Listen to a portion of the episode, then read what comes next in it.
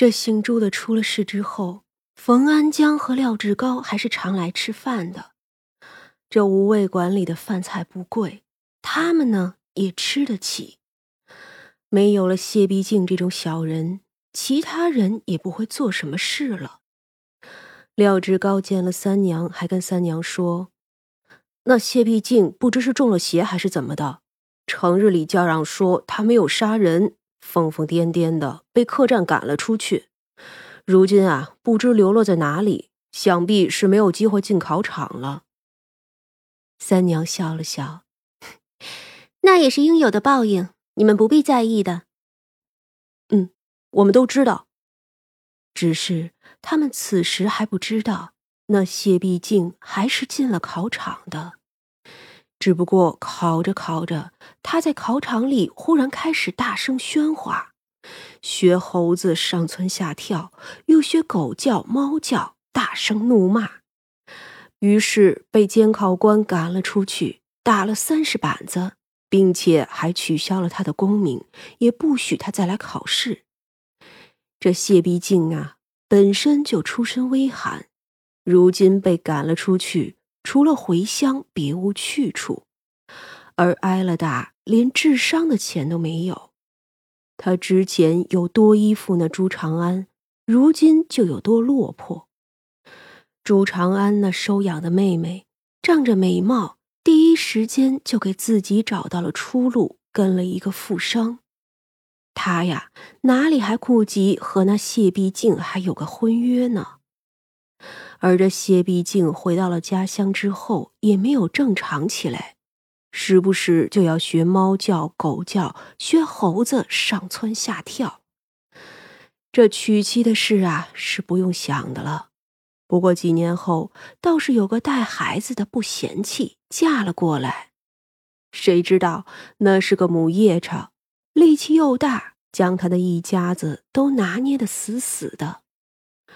谢必静家里的老人去世后，他自己落在了媳妇手里，动辄大骂。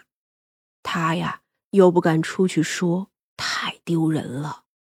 因为从娶妻至今，他连媳妇的脸都没有摸过，却还要帮着养人家的孩子。等他到了四十多岁的时候，倒是再也不学那猫狗叫，不学猴子了。可他那便宜的儿子已经成婚，倒是没有不管他，只是啊，人家一家子亲亲热热的，又有谁疼他呢？他呀，不过是被养着，不挨饿受冻罢了。当然，这个呀，都是后话。什么样的人就有什么样的报应，或许这报应会迟到，但迟早有一天，他一定会到的。而眼下的燕京城里依旧冷得要命，无味馆的生意却一直很好。这来来往往的食客们也习惯了这里比较悠闲的样子，就连那些等着要去考试的读书人也慢慢的习惯了。他们呢，依旧会在墙上写点诗文，也高谈阔论，同时啊，还喝光了张大他们的存酒。这自家酿的酒没了，只好买外头的。至于那山里的酒，那是肯定不能拿来卖的，因为天气的缘故，里外进出的人都是厚厚的衣裳。不少老人熬过了寒冬，却没能熬住这初春的寒气。南平街上一位六十多岁的老人就没了，这一家就订了无味馆的饭菜，等着办丧事。入夜的时候，薛冲就在自家的后院里看见了那个老人。他一头银发，穿着一身粗布的衣裳。你，薛冲还是不知该怎么打招呼，只能叫三娘来。三娘一出来，那老人就笑了。这人老啊，牙齿都没剩几颗了。我就说。三娘，你这样的人肯定不寻常的。果然呀，你们两口子是来人间的神仙吧？你有所求。三娘见了这么多鬼魂，少有这样的。啊，呃，这我呢也没什么求的。那要是死了就能求点什么？那那我就求个豆腐吃吧。哎，这一冬啊太冷了，家里连豆腐都没做过。三娘失笑点头，好。他安排了那老人在树下坐了，反正也已经死了。冷不冷也就没什么感觉了。他呢，进了厨房，切了一块鲜豆腐，又切了一小块鸡肉，并香菇、莴笋、火腿和青菜叶子。这豆腐呢要切块，其他的东西全部切丝。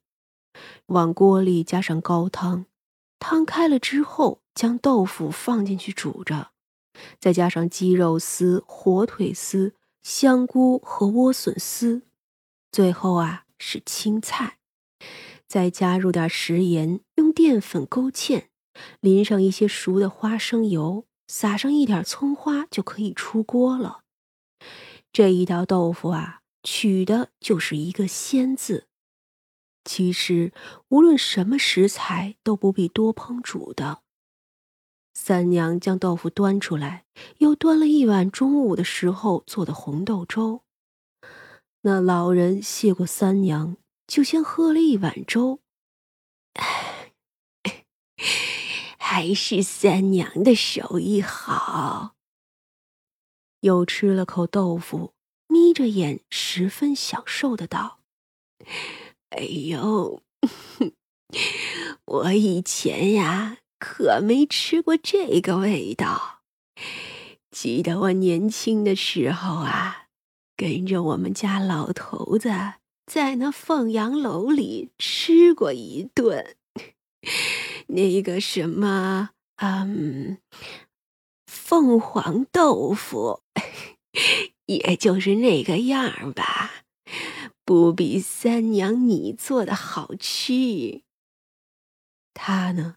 十分满足的吃完了这些，笑着问：“ 我呀，可算是满足了。三娘，你有什么要的没有？”三娘饶有兴趣：“那就 讲一讲你的故事吧。”说着，叫绣娘将这些收起来，又换上热茶。这茶是荷叶茶，老人捧着杯喝了一口，他想了想道：“我嫁给我们家老头子是二嫁。小时候啊，这日子穷，家里好几个兄弟姐妹，我呢是家里最大的，到了十五。”这家里就养不起，把我给嫁了出去。这前头的丈夫吧，性子不大好，成日里就是打骂我。他到了二十岁的时候，长子已经死了，是因为病了没能及时医治的缘故。明明是他手里一个铜板也没有。问丈夫和婆婆要也不给，可到最后孩子死了，却又怪她没有看好，随即是一顿毒打。那个时候，她娘家的日子也依旧不好过。可弟弟们见她被打成这样，也不能不管，于是上门来讨说法。见他家的兄弟姐妹实在是多。那一家也不敢太过分，最后啊，他就与那一家和离了。和离了之后，就嫁给了现在这一家。我老头子年轻的时候啊，也是火爆脾气，可他呢，不随便打人，更不打家里人。我呀，是一下都没有被打过，倒是我那前夫的娘作死，说我坏话，叫我后头的丈夫啊没少收拾。老人笑着说起这些往事，他二嫁之后，日子过得那是越来越好，没几年就生了女儿，婆家也不嫌弃。后来呀，又接连生了三个，两个儿子，一个女儿，最后啊，她也成了四个孩子的娘了。这日子过得一般。就是个普通的老百姓，但是比起前面那一家还是好得多。他娘家呢，始终觉得是亏欠了他，所以几个弟弟后来也都特别的疼他，没少帮衬。儿女们呢，也说不上多孝顺，但是也都还算是孝顺的。这孙子们淘气，但也懂事。如今呀，那最大的孙子也要一亲了。那老头子是前年去世的，他今年六十一岁，比那老头子还要大上一岁呢。